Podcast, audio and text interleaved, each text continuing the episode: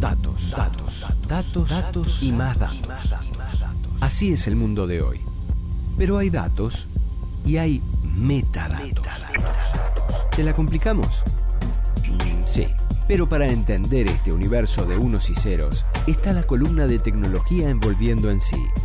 Metadata, con el ingeniero Danilo Espino.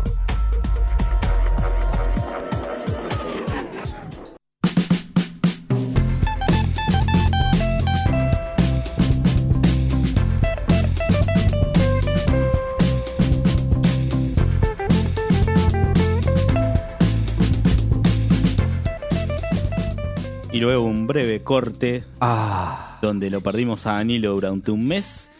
extrañaba muchísimo esta música. Ah, pensé que mi presencia. No, vos, a vos que te voy a extrañar.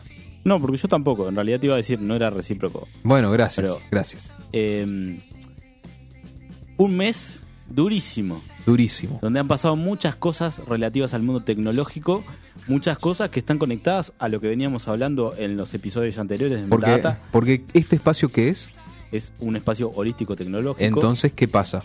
todo está conectado con todo y Ah. estamos demostrando cómo todo en la tecnología está conectado con todo. Pero, perdón, este, porque esta vez, eh, esta es la primera oportunidad después de más de un mes, más de un mes que, que nos vemos. Así que te voy a preguntar, ¿cómo estás, Alexis? Mal, porque podría estar en otro lado, por ejemplo. Pero O sea, como siempre. no, tengo los días de cobro, por ejemplo, son días felices. Eh, después, Pero, ¿por qué los días de cobro? Pero, porque vos vas, vos no estás eh, metido en la inclusión financiera, no, no vas, vos vas a cobrar. no, los días que yo eh, con la banca móvil compruebo que se, Ah, bien. se depositó el, el sueldo. O sea que son algunos segundos de felicidad y luego ya está. Cuando empiezan a caer los débitos automáticos, ahí Y ya. claro, porque eh, el- en- así como entra, se va. Claro. Y mm, Porque vos, Y claro, bueno. vos tenés varias deudas em, millonarias. Por eso es que se van rápido. Porque estamos hablando de que tu sueldo es un sueldo bastante eh, oneroso. Estoy teniendo problemas con el fisco en este momento.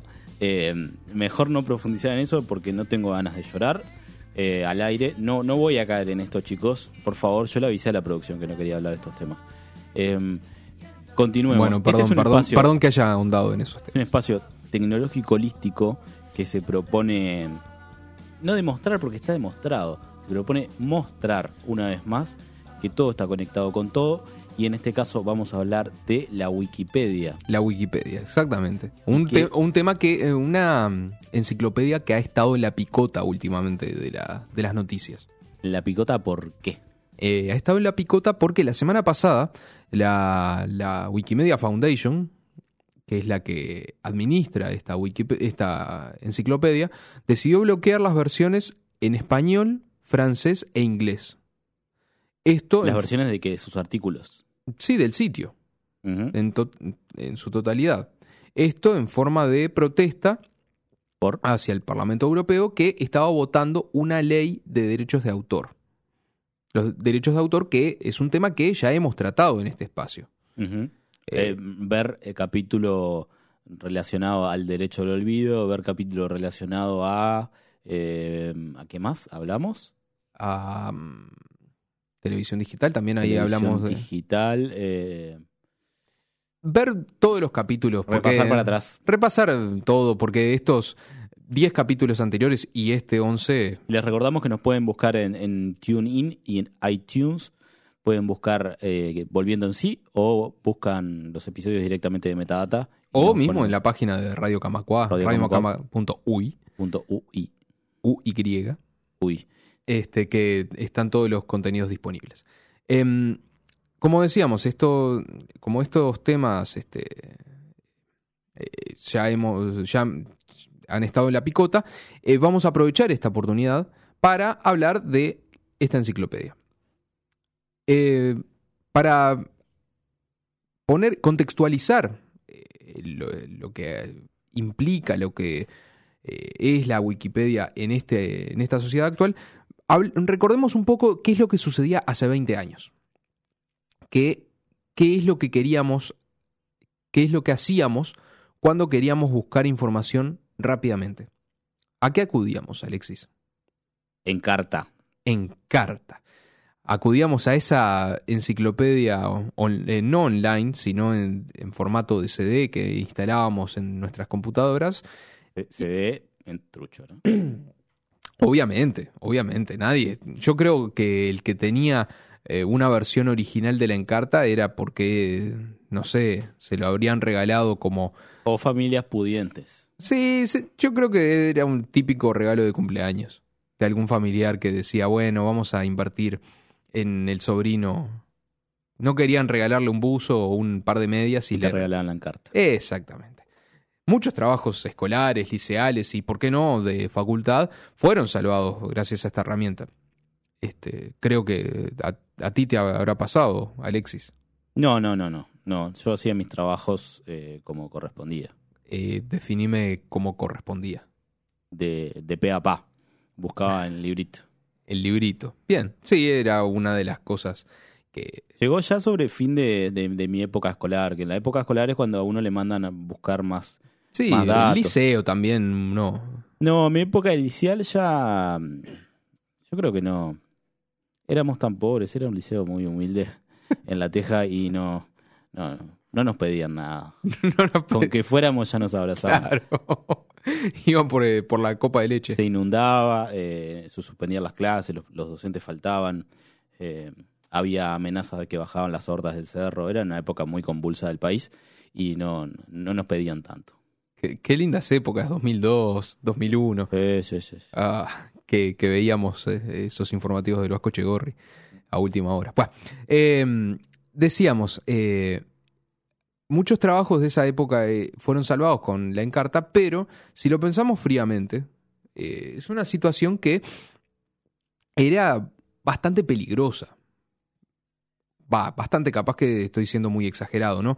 Pero estaba, pero era una situación peligrosa porque estábamos dando el poder de una verdad más o menos absoluta a esta enciclopedia y por transitiva a la empresa que estaba atrás de ella, que era Microsoft, que es Microsoft, porque todavía sigue en poder de ella. Entonces, estábamos diciendo que la, la línea editorial que desconocíamos y desconocemos hasta el día de hoy que tenía Microsoft y que, cuál era la opinión que quería eh, introducirnos eh, esta empresa, eh, era la que nosotros estábamos tomando como verdad. Nos bajaban línea. Exactamente, como nos bajaba, como nos siguen bajando línea hoy por hoy otros medios.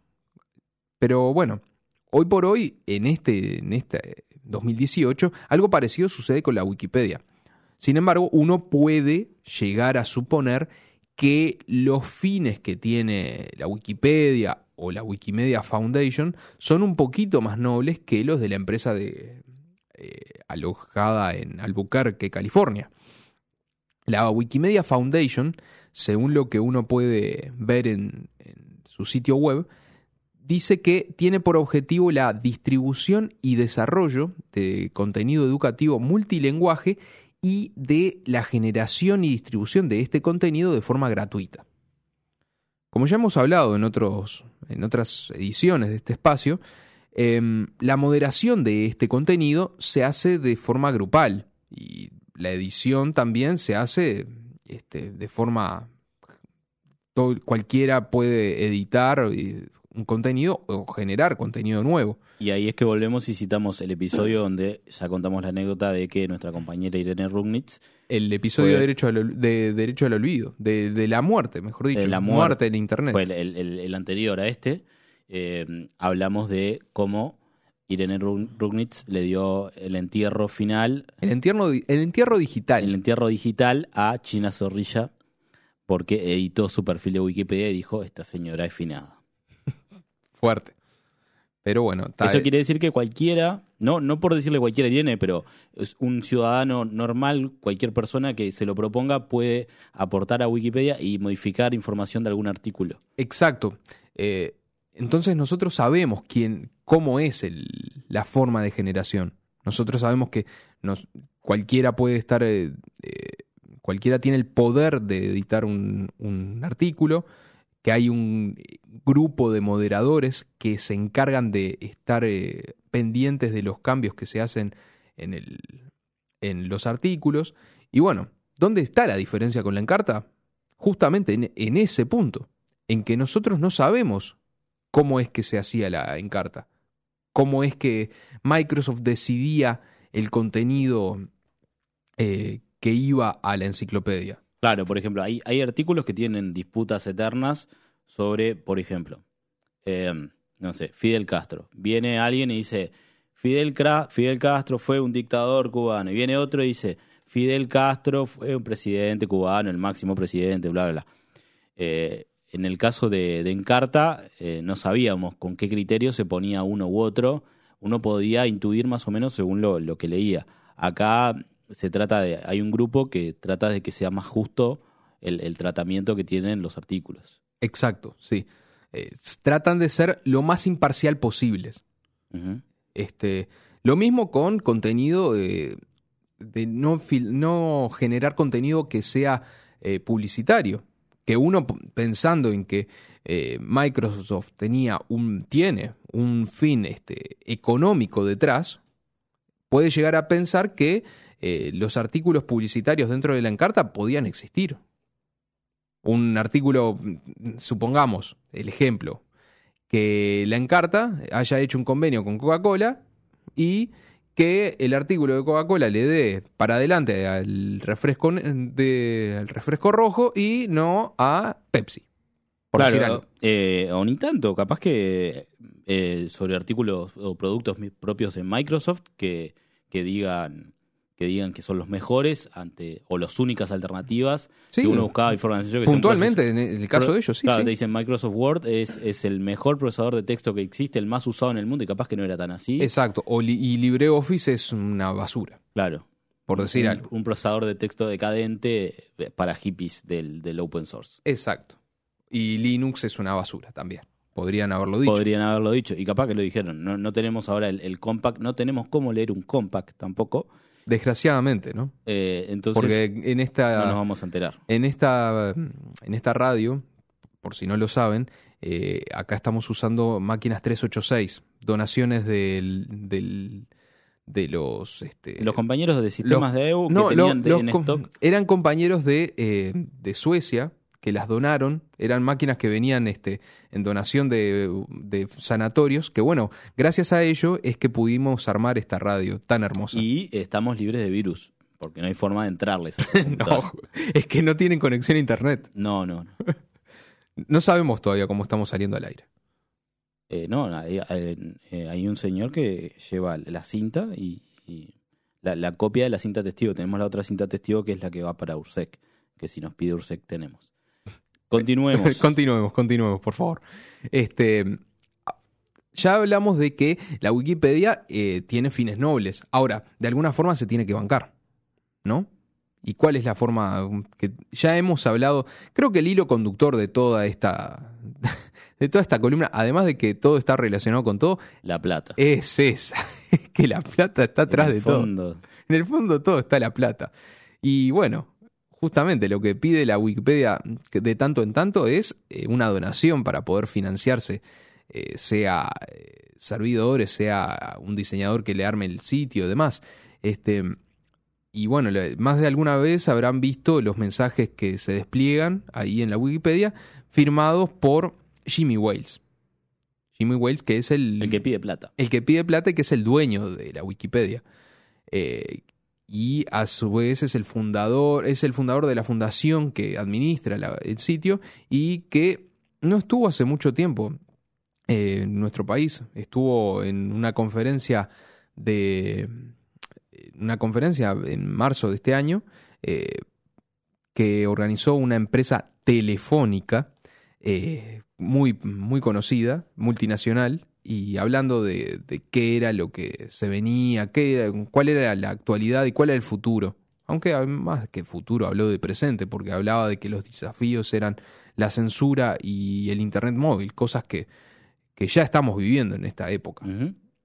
Y las fake news. Y las fake news, bueno, las fake news. hay todo un tema ahí con Wikipedia en el, en, con la fake news y la veracidad de la información. Bueno, justamente está también relacionada con el tema de los derechos de autor que, con los cuales estaban protestando a principios de la semana pasada.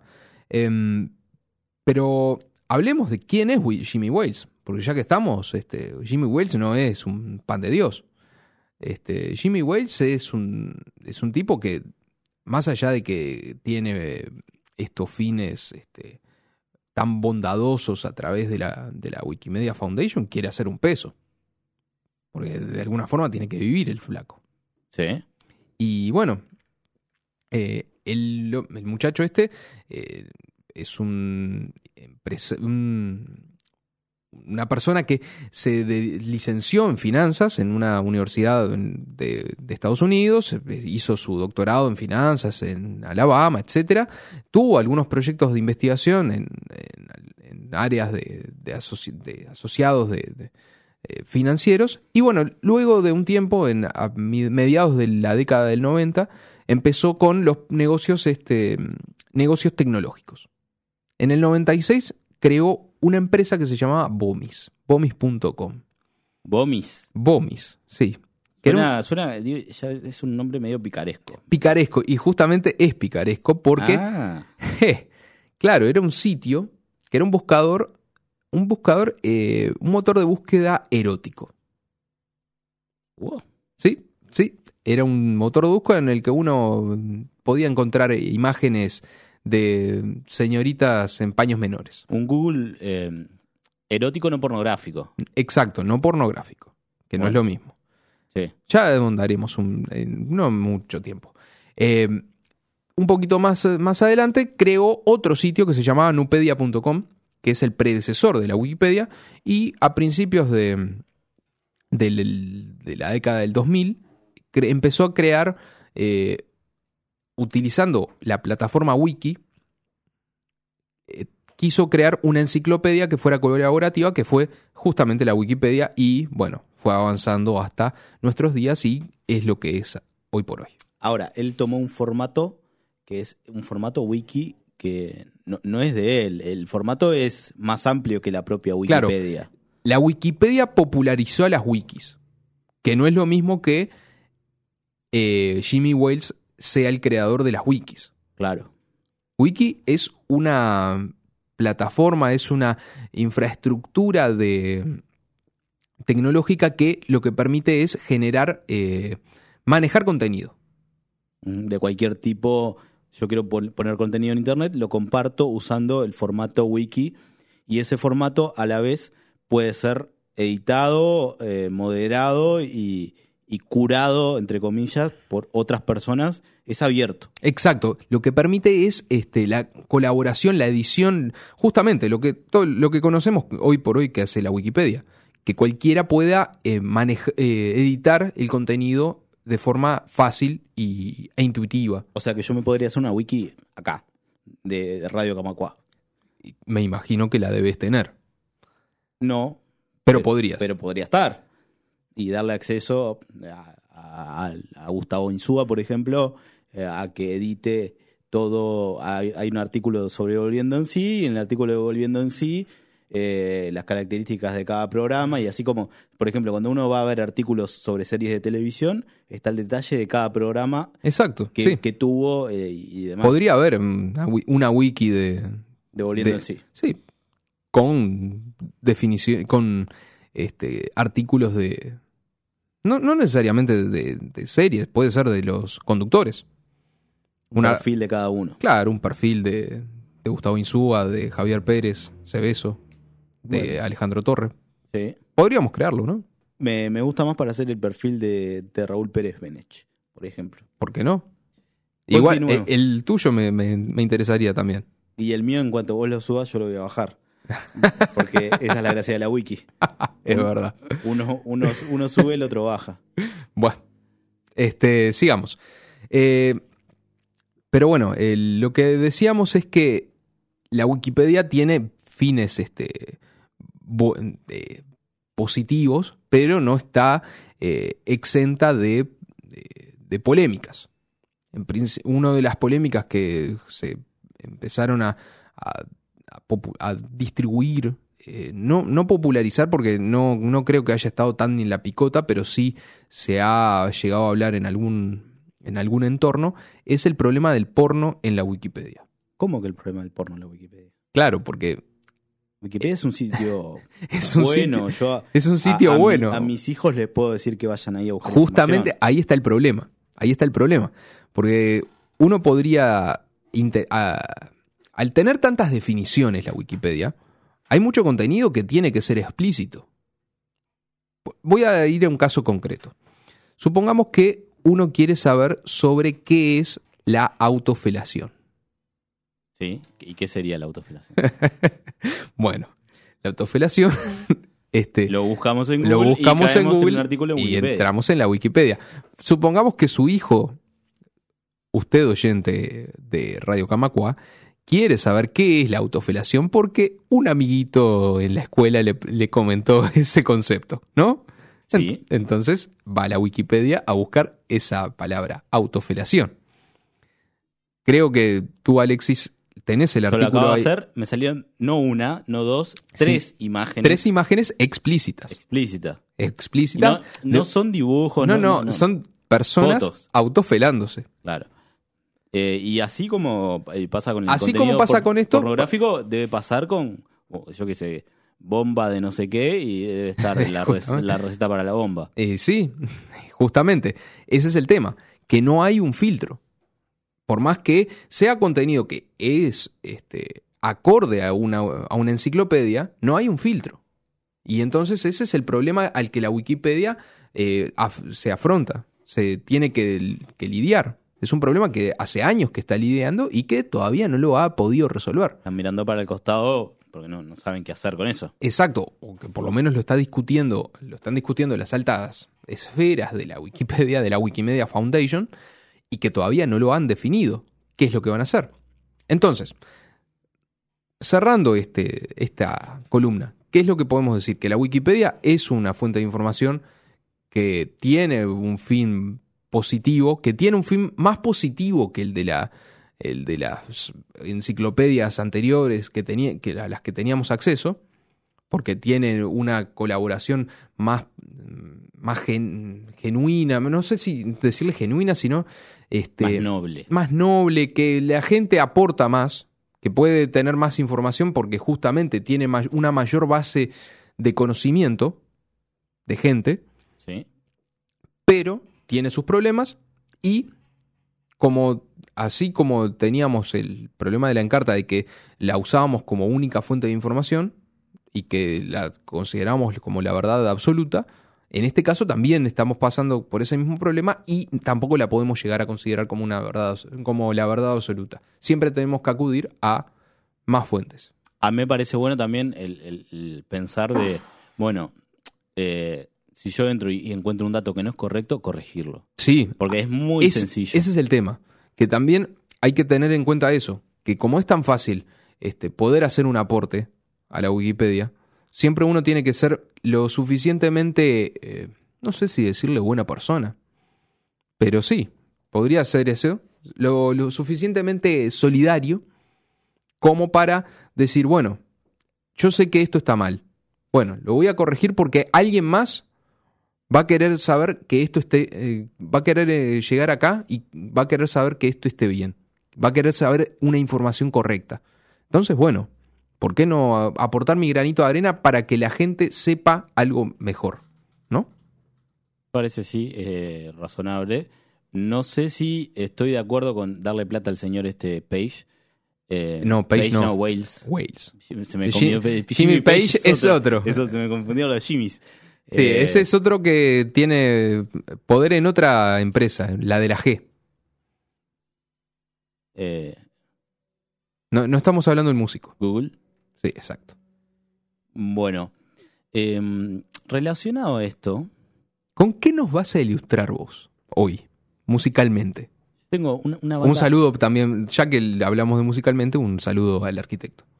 A Raúl. em, creo que este viernes eh, vuelve musicalmente. Ya la otra vez eh, hubo columna de Quiero que sepas que vi antes a Raúl Pérez Benech que a ti, Eh, cuando ¿cómo? volví de Rusia.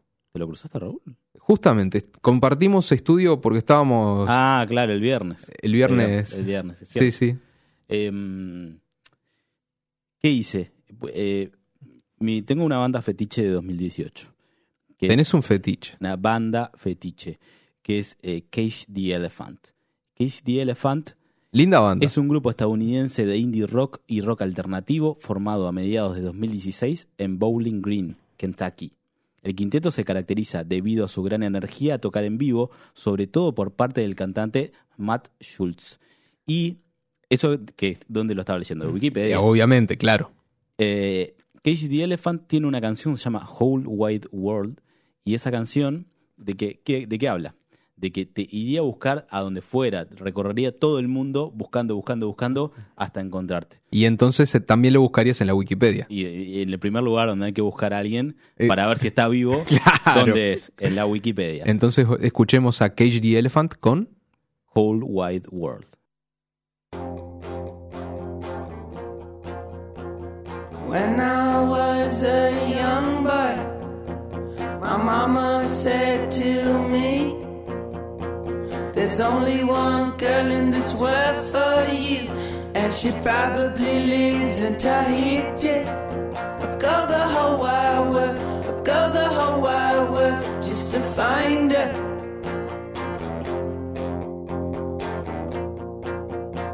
Or maybe she's in the Bahamas where the Caribbean Sea is blue.